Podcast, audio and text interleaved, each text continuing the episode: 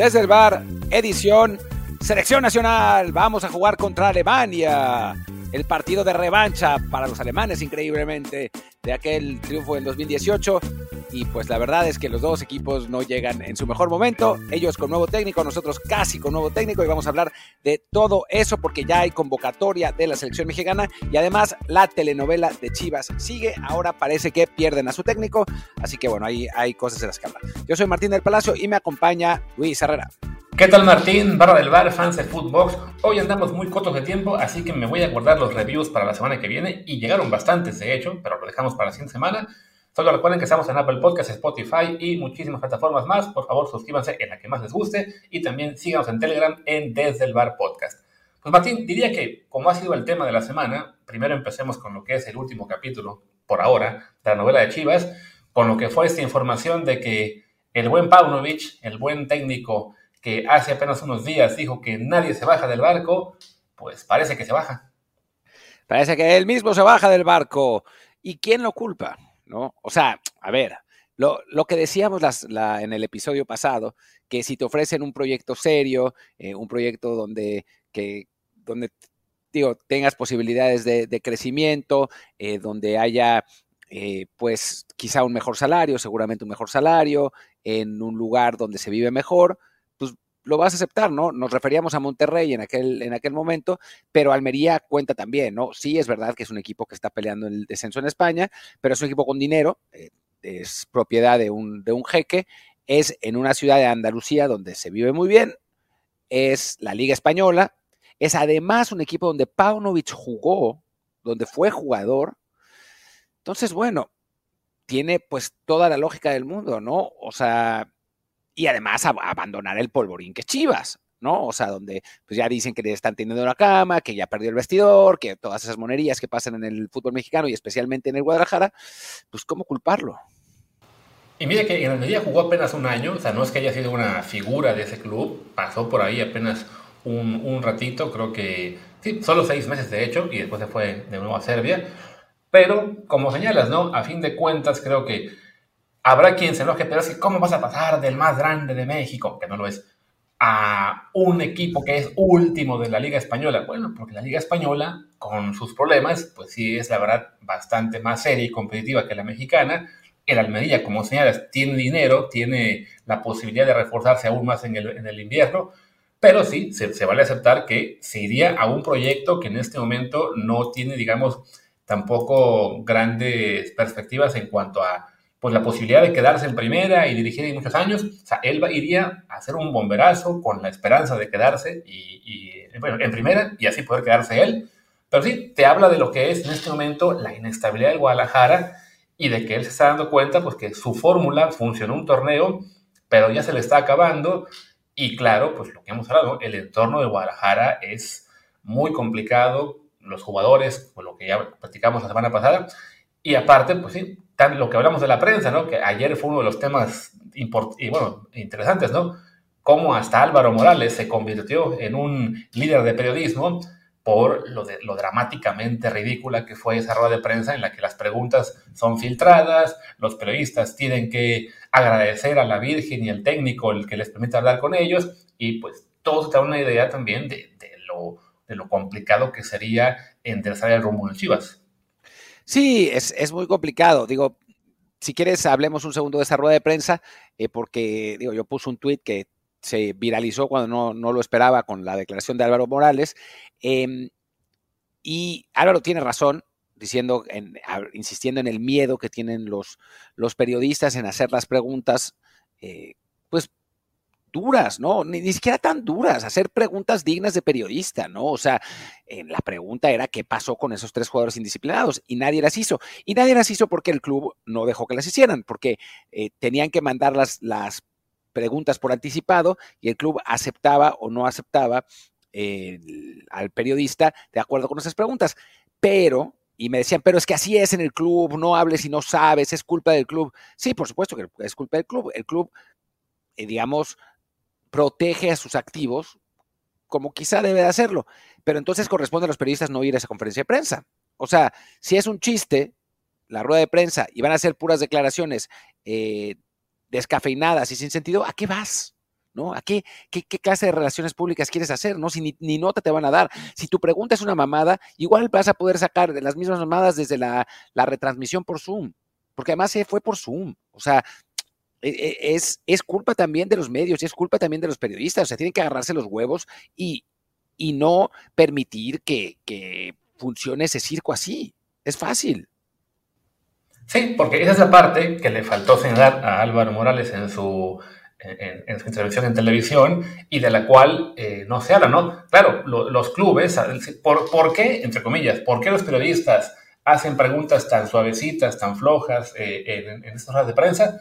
Porque sí, porque saben que el club lo filtra todo, sobre todo si es por Zoom, ya básicamente tienes que ir preaprobado y tienen miedo además de que si, si dices algo que no le gusta al club, te van a cerrar el grifo, ¿no? los, periodistas en Guadalajara, vaya, no es un caso único, no, no pasa exclusivamente en Guadalajara, pasa también en, en, otros, en otros clubes de México, en otros, en otros países, en otros deportes también, que cada vez se hace más complicada la labor del, del reportero de, club, del beat writer, porque eh, está ese miedo de que no, es que si hago enojar al club, no me van a dar entrevistas después, no me van a dar acceso, ¿no? Pero sí, como señalas, pues ¿sabes qué? Pues si, si no te van a dar acceso, pues ni modo, lo cubres desde fuera, ¿no? Pero claro, en la profesión, desafortunadamente se ha vuelto ya tan habitual el report fan que le interesa más estar ahí porque está junto al club que por hacer un trabajo periodístico, que claro, acabamos ya con casos extremos como los de Guadalajara, en los que la prensa local está básicamente enfocada en defender al equipo, en echarle flores a la institución, al técnico, a los jugadores, y solamente se anima, entre comillas, a hacer periodismo de verdad cuando se da cuenta de que, ok, contra este jugador se acabó la veda, podemos tirarle todo lo que queramos porque ya lo van a echar del club. Sí, eh, es eso. O sea, como habíamos dicho en el, en el episodio anterior, eh, pasan de el amor al odio y también por conveniencia, ¿no? O sea, se va Paunovic y seguro va a haber quien diga que eh, fue un irresponsable y que dejó al club tirado y van a empezar a salir como fuentes internas que hablaban de sus irresponsabilidades en el club, em, porque bueno, pues ya da igual, ¿no? Y es quedar bien con la directiva, ¿no? Que eso es, eso es lo que les, les importa para que se les sigan dando ese acceso. Un acceso que la verdad, o sea, si, si somos absolutamente sinceros, Luis, no sirve para nada. ¿De qué te sirve ese acceso? ¿De qué te sirven esas conferencias de prensa? O sea, no es que, digo, todos los que sabemos cómo funciona la economía del clic, no es que el acceso te dé más clics. O sea, en realidad, no funciona así el asunto.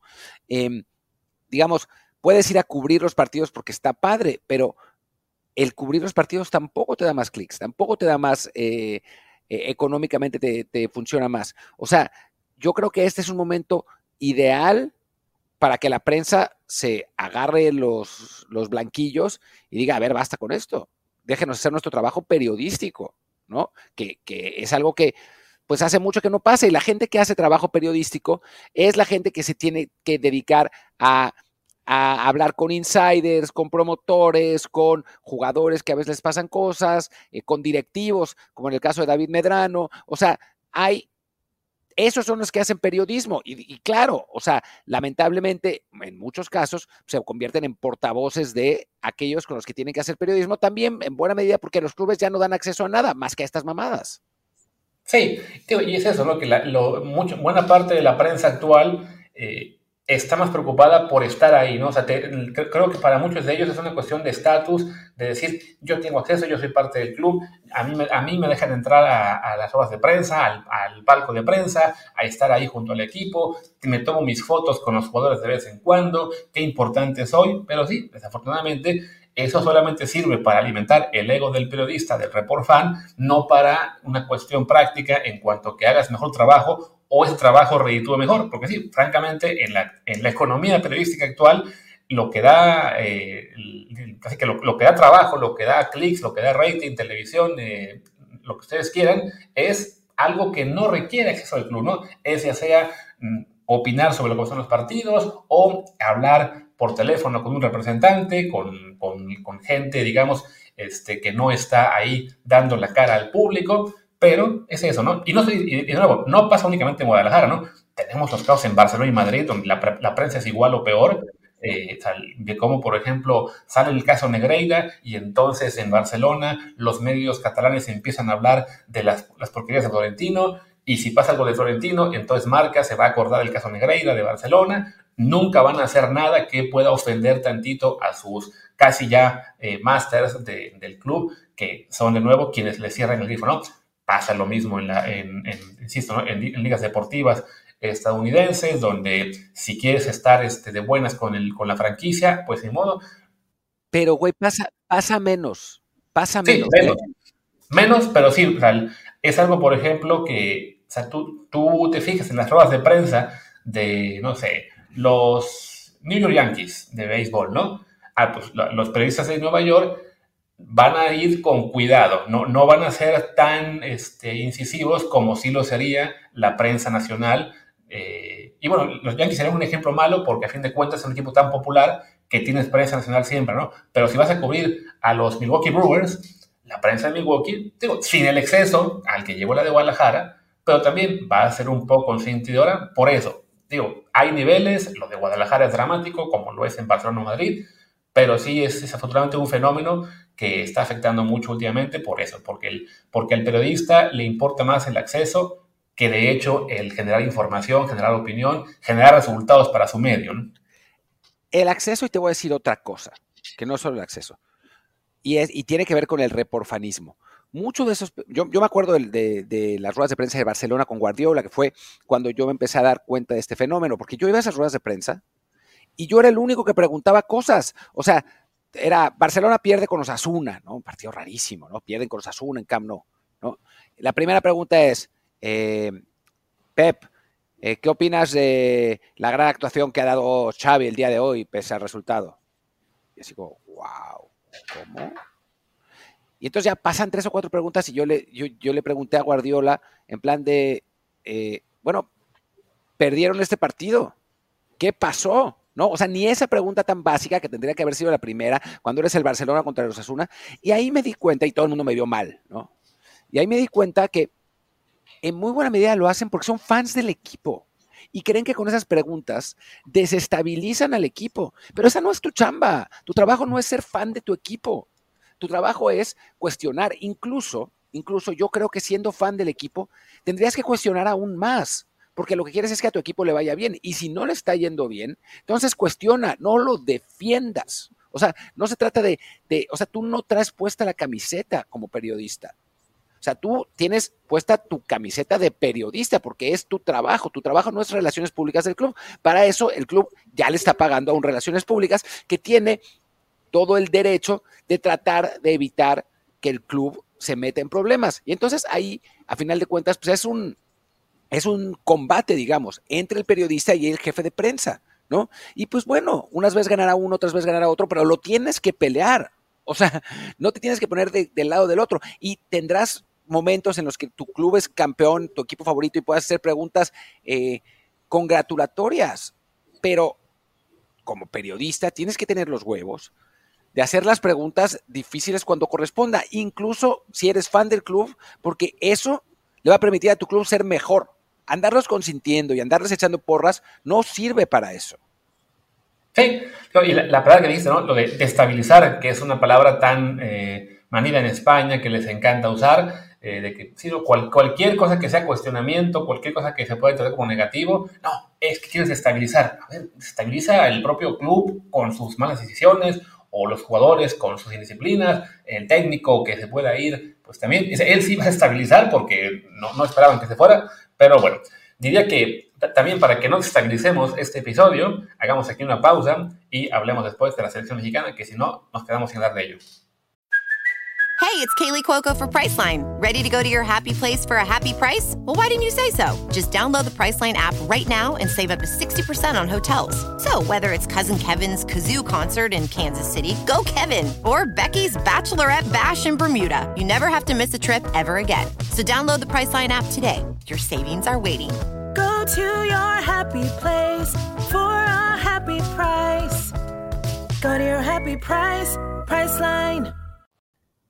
Y estamos de regreso de la pausa. Yo creo que el tema Chivas no va a dejar de, darnos eh, espacios, así que podemos esperar un poco más para hablar de, eso el lunes, sobre todo porque, bueno, pues no, no, no se ha confirmado lo de Paunovic todavía, vamos a ver si pasa. A mí lo que me, lo que me dijo Edgar Valero en, Twitter, que me mandó un, un tweet eh, buena onda diciéndome que según lo que él sabe, Valero no es, Valero, Paunovic no es la primera opción de, la Almería, sino la segunda. Entonces, bueno, vamos a ver si, si eso suceda, más allá de que en México algunos ya hayan dicho que es un hecho de que, que se iba a ir. Pero bueno, hablamos de, selección mexicana que lanzó una convocatoria cuyo... Em, cuya intención fue la correcta, la verdad es que estaba padre la idea, el problema es que fue interminable, ¿no? O sea, duró como dos horas la maldita convocatoria. Sí, no, el ejercicio que hacen en redes sociales, que ya la segunda vez que lo hicieron, también lo hicieron para la anterior, la de la fecha FIFA con Australia y Uzbekistán. Es una cosa interminable. Vaya, además, es tan de flojera el cómo lo están haciendo con todos los clubes interviniendo, que al final ni siquiera se acuerdan de poner un tweet o un comunicado de prensa con la lista como tal, con los nombres. O sea, el clásico que usaron, en el que pusieron las fotos de todos los jugadores, fue todo lo que pusieron tanto en Twitter como en la página de la federación. Hubo que, hubo que estar ahí checando carita por carita, tweet por tweet, para encontrarla. Y bueno, aquí está ya la lista de 26 jugadores, que si quieres, pues igual, vayamos posición por posición y ya, ya repasamos a todos. Eh, para arrancar, bueno, porteros, a mí se me hace una locura que sean cuatro, pero bueno, allí están. Cuatro porteros, Ochoa, Toño Rodríguez, Ángel Malagón y el debut del Puma Julio González. A ver, tiene, tiene sentido que, tenga, que sean cuatro porteros, porque los otros tres, los de abajo, son tan inferiores a Ochoa que tiene que conseguir alguno que funcione. ¿no? Y, no, y Ochoa no anda bien, eso es lo peor, ¿no? O sea, si, si fuera el Ochoa de 2014, 2018, incluso el del Mundial 2022, bueno, el problema es que ahora Ochoa no está, o sea, no, no, no está jugando bien, eh, lo hemos hablado bastantes veces, y aún así hay que andar llamando a Julio González, que pues francamente los que le vamos a Pumas, más allá de que este año haya tenido seis o siete buenos partidos en los que vamos de temporada, pues no lo pensamos como material de selección nacional, pero bueno, pues cada quien, ¿no? Eh, eh, perdón, perdón, gente de Pumas, no, no, no se enojen conmigo, a mí, no me quiten el acceso, yo sí opino que Julio González es una maravilla. No, sí, es evidente que ha tenido un gran torneo, o sea, el, el llamado en ese sentido responde sobre todo a esta idea de que hay que aprovechar el buen momento de los jugadores. Y sí, Julio está en muy buen momento. El problema es que lo, que conocemos de él, pues sí, parece que está llegando a su techo y no sería tampoco raro que dentro de tres meses ya no esté tan buen momento y este llamado haya sido simplemente pues una, un premio al, al, chico bueno del mes, pero a futuro no se le ve muchas perspectivas. Pero en todo caso, si resulta que Julio apenas está despegando y se convierte en un porterazo, ah, pues que bueno, ya ves que en Pumas luego pasa eso con los Nos aplica la gran, la gran Sergio Bernal, güey. la Bernal y Picolín, que, a los 30 años explotaron, que nos, nos, falló el Pollo Saldívar. Digo, puede pasar que sí se convierte en una opción muy buena. De todos modos, yo creo que para los porteros no soy tan fan de que se, los, de que se les llame en el despegue, ¿no? Es más bien un poco lo que pasó con Acevedo.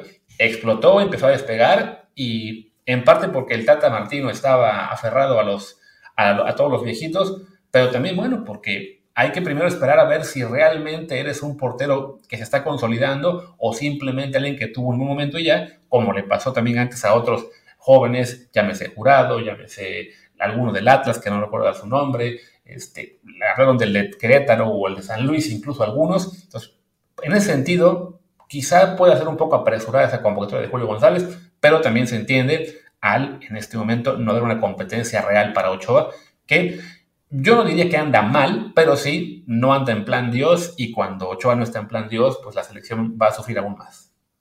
Y estaba tratando de ver la estatura de Julio González, porque leía que mide 1,82, que bueno, digo, la verdad es que no es que sea eh, nada maravilloso medir un 82 como portero en México, pero pero bueno, no, no, no, alcanzo, no alcanzo a encontrarlo. Mide lo mismo que Dineno. A ver, vamos a ver cuánto mide Dineno, porque estoy viendo una foto de ellos juntos. Dineno mide, según Transfer Market, que tampoco es que sea, un 86. Entonces, ojalá que sea un 86 y no un 82. Sí, no, tío, lo que yo veo acá es eso, que está en el rango de 88-83, que sí, pues para un portero no es, no es mucho, aunque bueno, comparado con Malagón ya, ya va de gane. Pero bueno, ahí está. Seguramente va a acabar jugando Ochoa los dos partidos y los otros tres porteros van a estar simplemente ahí entrenando con la selección. Digo, sería ideal que por lo menos uno de los dos juegos, el de Gana quizá, lo tuviera otro de los, no sé, Malagón o Otoño, incluso Julio, ahí que se reparten minutos. Pero bueno, ya lo vimos en la fecha pasada, ¿no? Que le tocó a Ochoa jugar los dos y ha jugado también toda la Copa Oro. O sea, creo que ha sido de los puntos en los cuales a Jimmy se le ha visto más este, temeroso, ¿no? De ahí de derrotar la portería. Y si hay un momento para aprovechar, pues es ahora, ¿no? Que no, no hay competencia oficial hasta la Copa América. Bueno, sí, la Nations League en teoría es oficial, pero de todos modos creo que sí, ya sería bueno que viéramos, aunque sea a un portero ahí tener actividad. Ya vi otra foto y no mide lo mismo que Dineno, mide, menos que Dineno. Dineno mide más o menos lo mismo que Talavera. Bueno, en fin. Eh, fin, hablemos de los defensas. Ahí está. Son, eh, perdón, Jorge Sánchez, Kevin Álvarez, César Montes, Johan Vázquez, Víctor Guzmán, Ramón Juárez, primer llamado, Jesús Gallardo y Gerardo Arteaga. Pues bueno, llama la atención lo de, lo de Ramón Juárez, que la verdad, pues, digamos, es sorprendente en la medida que lleva cuatro partidos con el América o cinco partidos con el América, pero para los que lo hemos seguido en su proceso en selecciones eh, menores, pues tiene cierta lógica, ¿no? O sea, necesitaba ese, ese espacio, ese, eh, digamos, esa oportunidad porque lo había estado haciendo muy bien en la sub-23. O sea, fue el mejor jugador de México en dos torneos de Tulón seguidos, ¿no? Que, que digo, tampoco es poca cosa, lo que pasa es que no lo dejan jugar. Ahora le cae la oportunidad porque el América tiene problemas en la defensa central, no consiguen encontrar refuerzos, se les lesiona Néstor Araujo, a final de cuentas lo ponen un poco por, pues digo, porque no les quedaba otra opción y, y Ramón responde. No creo que vaya a jugar mucho, pero me parece que por lo menos en, ese sentido, sí ofrece más garantías internacionales que otros jugadores porque tiene una, experiencia enorme en selecciones menores. Entonces, bueno, está acostumbrado a jugar contra rivales europeos, contra rivales físicos, no es eh, como le sucedió a Jesús Angulo, que, bueno, pues, lo, lo, ponen en evidencia fácilmente con, jugadores de, mayor eh, corpulencia y, e intensidad. Sí, creo que para, para Ramón es eso, ¿no? Es un llamado en, función de lo que ha sido el proyecto en selecciones menores, ¿no? O sea, es un, llamado de continuidad y se está aprovechando ese momento en el que por fin está jugando con regularidad en el América.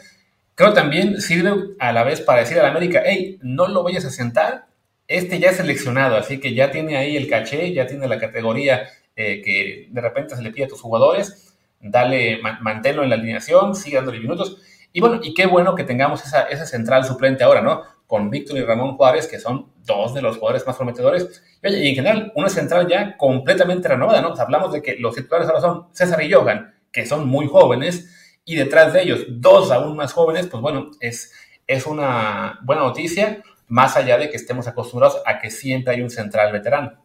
A mí me jode un poco, y, y, lo voy a decir de, de, una manera medio en broma, medio en serio, la convocatoria de Ramón porque yo sé, y lo hemos, lo hemos hablado, que hay un interés muy fuerte del AZ Alkmaar por él. Eh, y ahora, ya que es seleccionado, ya que está, es titular del América, a ver si no piden 840 millones de euros por, por él y no se puede ir.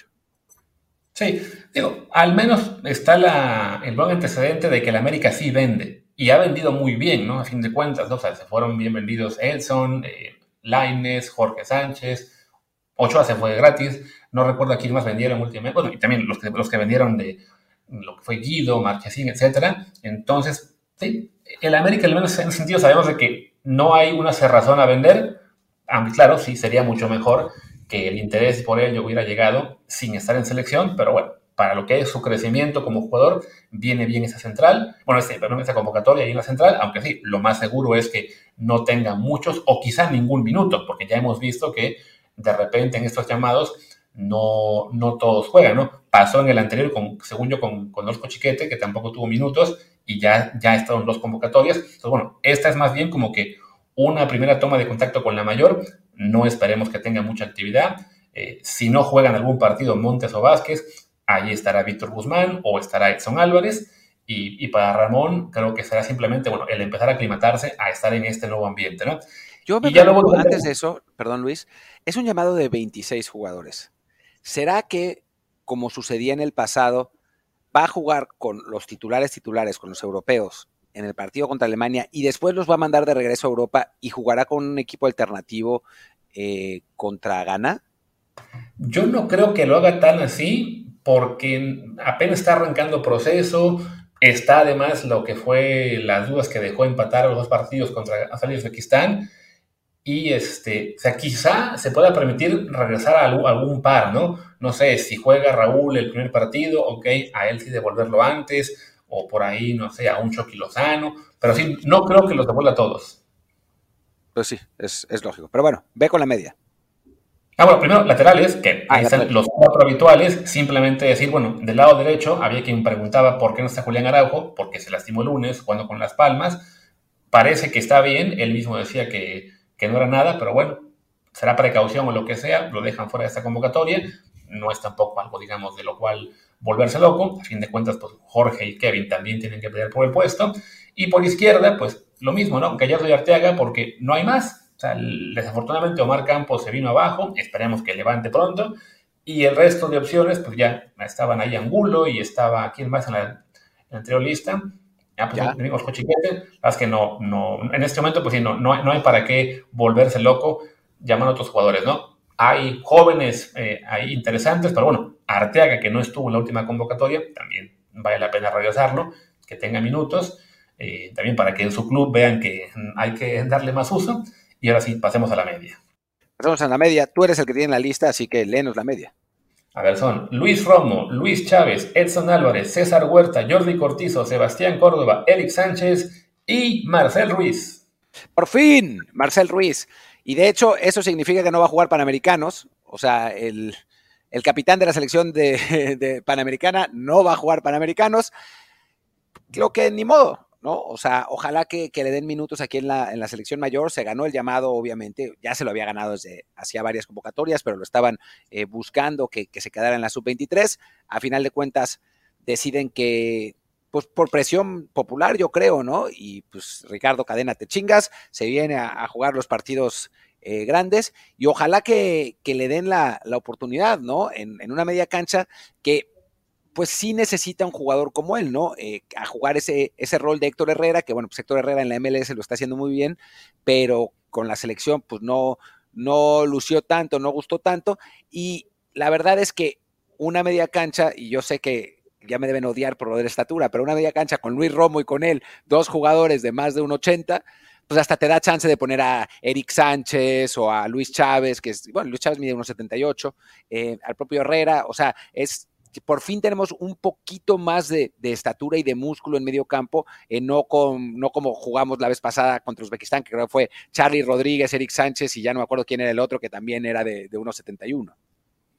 Sí, ahí sí, aunque a muchos no les guste que se insiste en eso, la, la, estatura cuenta y bueno, Marcel por lo menos en ese aspecto no, no es otro más de los talentosos chaparritos Además, bueno, estando él ahí, como señalas, a lo mejor juegan él, Romo, Chávez, entonces Edson Álvarez será opción también para la central, que no me acaba de gustar que a Edson se le use en la central con México, porque a fin de cuentas creo que si él es uno de los tres mejores jugadores de la selección y quizás sea uno de los mejores dos y no es el dos, eh, tendría que tener un puesto fijo, ¿no? No estarse moviendo en función de en qué, de en qué zona hay este, alguna baja. Sí, pero en, realidad, en realidad me refería al segundo partido, o sea, porque no veo a Marcel jugando en lugar de Edson Álvarez, o sea, me, refería al partido ante Ghana, así como jugamos el partido contra Uzbekistán con, con Enanos, ya me acordé del tercero que era Orbelín Pineda, eh, o sea, me refería al segundo juego, o sea, yo creo que está claro que el, partido, el primer juego serán Edson, quiero pensar, Edson, ya sea Herrera o Romo y Chávez, ¿no? Eso no, Herrera no está. Ah, no está Herrera. no, yo no, Herrera se bajó. Herrera, por lo que sabemos, se bajó porque está tocado y quiere llegar a, eh, a punto a los playoffs de la MLS. Ah, porque no estuvo, en la dinámica, ¿eh? Sí, sí, tío, pero de hecho me imagino que en parte por eso va Marcel Ruiz, porque al final Herrera se bajó. O sea, lo, a lo que voy es que estuvo en la dinámica de la selección, o sea, lo presentaron en, la, en la lista de Madrolos estos, a ver, o no, estoy imaginándome, alucinando. Yo ya estabas ahí medio Ah, no está. estabas quedando dormido, sí, sí, no. No, dije nada, ok. Exacto. y también, pues ahí sí, digamos, de las noticias que alegran al público, ¿no? Herrera, pues como dicen, ¿no? Es un jugador que por talento, por, por lo que te puede llegar a hacer, entiendo que el Tata Martino lo haya mantenido todo el tiempo y que Jaime lo quiera recuperar, pero desafortunadamente, pues sí, lleva mucho tiempo sin poder hacer el rol de Héctor Herrera en la selección. No, no, no ha respondido, no ha jugado bien, le falta ya a lo mejor este, le faltan piernas, le falta a lo mejor ese, esa hambre para, para partírsela, incluso en partidos amistosos que por lo general no importa, pero claro, el público está ya tan tan este, molesto con él que, pues sí, no, ha logrado él reconectar con la, con la afición ni con la selección en cuanto a desempeño. Y pues bueno, que no esté, por lo menos a, será un, motivo menos de, polémica en esta convocatoria, en esta fecha FIFA. Y claro, la otra baja es la de Charlie Rodríguez, que pues con la pena, porque tampoco es que nos guste tirarle individualmente a cada jugador, pero ya era hora. Sí, sí, sí. Y no, no es por lesión, ¿no? O sea, es nomás porque sí. Sí, no, aquí simplemente es porque ya no hubo cupo. Ah, bueno, es que sí, ya era, era, era too much, ¿no? Y, después está lo de Sebastián Córdoba, que, bueno, es un jugador que le encanta a Lozano, que sorprende, y esto va a sonar raro, pero sorprende que vaya él y no Laines, si estamos hablando de jugadores de Tigres, porque Laines anda mucho mejor. Eh, pues vamos a ver si ahora sí, sí lo, lo ocupa, ¿no? Que no ha podido eh, prácticamente figurar desde que, desde que llegó Jimmy. Sí, igual creo que seguramente tendrá poca actividad. Vaya, Marcel Ruiz puede ser un poco como lo de Ramón Juárez, que esté ahí más bien testimonial y no tenga minutos, aunque yo sí creo que ante Gana lo veremos un ratito. Y lo de Córdoba, pues sí, ¿no? Jaime Lozano recuerda lo que fue su gran desempeño en los Olímpicos y le va a dar oportunidades, ¿no? También qué bueno que mantiene el llamado César Huerta y Jordi Cortizo, creo que es bueno que tengan continuidad ya sea que se queden a largo plazo, ¿no? Sobre todo Cortizo, creo que Huerta sí lo va a hacer, pero bueno, que no sea de un llamado y adiós, ¿no? Que mínimo tengan dos oportunidades para estar en esta dinámica. Y ya bueno, para cerrar los llamados, los delanteros, que, igual es una locura esto porque te ponen a Huerta como mediocampista y a Choi como delantero, pero bueno, delanteros. Santi Jiménez, Raúl Jiménez, Henry Martín, Orbelín Pineda, Uriel Antuna y Chucky Lozano. Perdimos la enorme oportunidad, y yo lo había dicho, de decir, Regresa el crack de la delantera que México esperaba. El goleador mundialista regresa. Podríamos haber dicho eso, y la gente hubiera pensado, Carlos Vela, Chicharito. Y no, la respuesta correcta es Henry Martín, que está de vuelta. Aunque, hablando en serio, ahora sí creo que claramente en tercer lugar de la lista, ¿no? por lo menos para mí. Debería. Te digo, todavía en la Copa Oro el titular, no estuvo en el último llamado porque estaba lesionado, entonces no tenemos claro aún en qué puesto lo considera Jimmy Lozano, pero sí creo que por un lado Raúl Jiménez, aunque aún no meta goles en Inglaterra, lo cual evidentemente es un motivo de preocupación, pero bueno, sigue en la Premier, por jerarquía creo que sí está todavía por delante de Henry. Bueno, y, la selección, con la selección, Luis, o sea, con la selección metió tres goles en la, en la última fecha de FIFA. Entonces sí, yo creo que Raúl seguramente va a jugar el partido contra Alemania y, Santi, que está en gran forma en Holanda, simplemente a él sí le falta todavía este, quitarse un poco los nervios, porque sí, se vale reconocer que con selección, habiendo sido muy decisivo en el juego de la Copa Oro, en la final contra Panamá, en otros partidos, como fue la fecha anterior, no ha logrado todavía ser importante. ¿no? La realidad es que no, no ha podido eh, ser tan, tan trascendental. Podemos hablar de muchísimos factores, pero oportunidades ha tenido, sobre todo desde el punto penal, y no, no ha podido convertirlas. Así que, em, que sí, yo creo, sinceramente, creo que esto es lo que va a pasar.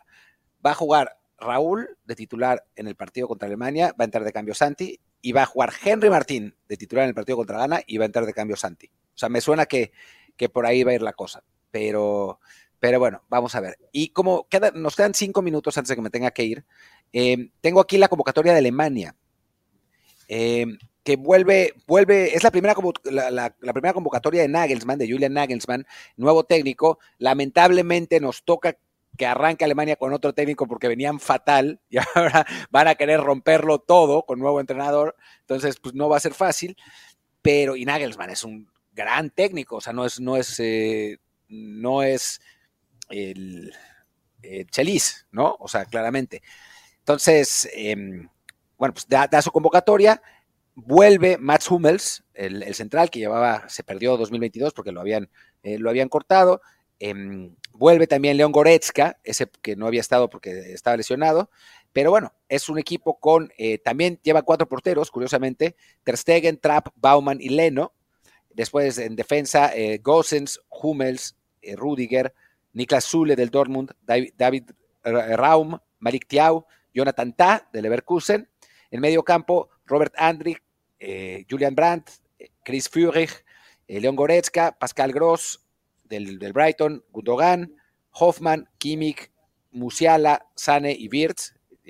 Se, va de, peor a mejor. O sea, primero son unos nombres que dices, ah, bueno, y después empiezan, empiezan los madrazos, ¿no? Y adelante, eh, Berens, eh, Fulkrug, Havertz y Thomas Müller. Esa es la, selección alemana, que bueno, pues es, un equipo que quizás ya no sea top 3 de Europa, pero sigue siendo top 6-7 más allá de que estuviera en un momento crítico, ¿no?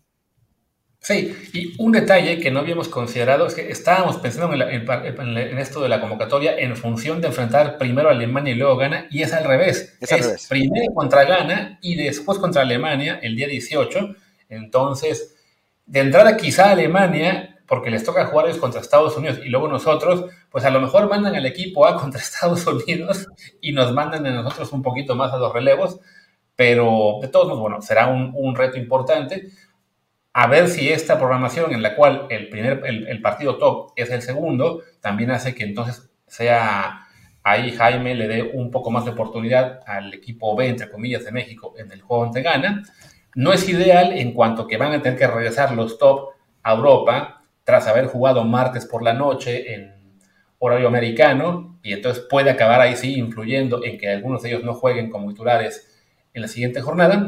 Pero bueno, sí es, es un rival importante, es una convocatoria muy, muy fuerte la de Alemania. Tienen ahora también eso, el, incentivo que mencionabas, de nuevo técnico, querer ya salir de esta crisis de la peor alemana en la historia. Y bueno, era el tipo de sinodales que, que México necesitaba, aunque sí, va a ser una, una cosa, la verdad, muy complicada. Se, y bueno, se agradece que por lo menos la convocatoria de México parece ser lo mejor posible, ¿no? O sea, no, ya casi no hay muchos cuestionamientos de que no sobra este, este no tiene por qué estar, o falta este otro. Están prácticamente todos los que quisiéramos que estén. Eh, ya que no está el Piojo Alvarado. No está, se quedó afuera. ¡Wow! Una te pedí, desgraciado Jimmy, una y por fin me la diste. ¡Wow! ¡Qué sorpresa! Eh, no, bueno, y mira, si Alemania va con el equipo B, que quién sabe cuál vaya a ser el equipo A y el equipo B, o sea, pero solo para darnos una idea de los mediocampistas, ¿no? O sea, imaginemos que juegan con cuatro mediocampistas, ¿no? Porque adelante va a jugar, con un 9 y con Müller que va a jugar sí o sí, ¿no? Incluso podría jugar con, con Havertz, eh, Fulkrug y, Müller o algo así. Pero los mediocampistas, Brandt, Goretzka, Gundogan, Kimmich, Musiala, Sané o Wirtz, todos esos o sea, es, cualquiera de esos es top. Sí. O sea, ya pone que reparta tres y tres o como sea, pero, pero difícil va a ser, ¿eh? aunque sea su equipo B, entre comillas, su equipo B va a ser un, un equipazo. Sí, sea, con Alemania el detalle es simplemente que no ha reflejado en la cancha en los últimos años el hipotético nivel que tiene viendo la convocatoria, ¿no? Sí, por, por plantel, por nombres, nos tendría que dar una, una arrastrada en ese amistoso Vamos a ver si Nagelsmann puede ya empezar a recuperar un poco de, pues de confianza del equipo, de mejor desempeño. será para él apenas, digamos, una oportunidad para hacer experimentos, pero, pero bueno, sí, será sin duda el amistoso más duro que ha tenido México, yo creo que desde los de Argentina del siglo pasado. Sí, sí, sí, la, realidad es que quién sabe qué, qué diablos esté pasando ahí en Alemania, pero bueno, les están llevando a un técnico en serio realmente top, eh, como Nagelsmann, y me parece que, o sea, no sé si es suerte o mala suerte jugar contra ellos en el primer partido o al segundo, o sea, en la primera convocatoria me refiero, eh, porque, bueno, se van a querer matar por él primero, pero no va a tener tanto tiempo de trabajo, o sea, este puede tener la máquina aceitada en un año y pasar a todo el mundo por encima, y eso no quiere decir que no nos puedan golear, es posible, ¿no? O sea, es, está dentro de los escenarios posibles, no creo que suceda, sinceramente, pero la diferencia de calidad entre uno y otro es muy grande, Pasa que si juegan como han estado jugando últimamente, México tiene una oportunidad siempre y cuando hagamos lo que ojalá que haga Jimmy Lozano. Echarse atrás, lo que hizo Osorio, lo que hizo Japón, echarse atrás, aguantar sólido y tirar contragolpes con los rápidos. y así tratar de ganar el partido, que es, la manera de ganarle a un, a equipo así. Sí, que además también es, en ese sentido es una cuestión, este, digamos, buena para México el por fin enfrentar a un rival claramente superior en cuanto a, a plantel, la calidad y todo, y que te permite jugar de una forma distinta, ¿no? Yo sé que a la mayoría de la gente no le gusta que México juegue defensivo porque se piensa que hay que proponer siempre el partido, que hay que jugar de tú a tú, pero bueno, hemos jugado siempre proponiendo el partido en CONCACAF y acabamos sufriendo para meter un gol. Ahora va a ser un, un, partido diferente, con más espacios para los delanteros, entonces eso también este, es bueno practicarlo, ¿no? Porque sí, la, el 90% de amistosos va a ser siempre de presionar, presionar, presionar, generar muy poco y que en una contragolpe te metan un gol. O como fue contra Uzbekistán, que en tres descuidos, tres goles. Oye, estoy viendo las caritas. ¿Tampoco está Antuna? No, Antuna sí está, Antuna Ah, sí está. no lo veo, pinches caritas. O sea, a la próxima que pongan los nombres, carajo, porque Sí, confunden las caritas. que- yo, yo acabé recurriendo al tweet de Claro Sports por eso, ¿no? Porque sí, con las puras caritas, sobre todo con los más jóvenes, no, no es tan sencillo reconocerlos. Digo, no, no, Antuna. Lo reconozco, ya, ya lo vi, pero la foto ni siquiera se parece a Antuna, es absurdo. Así está, Diego. Esa, esa dinámica sí estuvo un poco. jalada. O sea, estuvo mejor la anterior, en la que usaron esto de la lotería. La de ayer sí estuvo, la verdad, muy jalada los pelos. A ver, digo, está padre que intenten hacer ese tipo de cosas, pero pues sí. Y pues sí, y creo que ya con eso podemos acabar, ¿no? sí, más bien, porque yo me tengo que ir. Pues ahí está. Terminamos por hoy y regresamos seguramente el lunes hablando, pues, esperemos que ya no de Chivas, pero es probable que sí. Mejor de mexicanos en Europa, de la Fórmula 1, si le va bien a Checo o no, y de alguna cosa más. Si no ocurre alguna cosa eh, de, loc- de locura, esperamos hasta el lunes. Si pasa, pues ya. Checo, ni modo. Pues muchachos, yo soy Luis Herrera, mi Twitter es arroba Luis RHA. Yo soy Martín del Palacio, mi Twitter es arroba Martín DELP, el del podcast des- desde el bar pod, desde el bar POD, el Telegram desde el bar podcast. Gracias y nos vemos el lunes. Chao. Chao.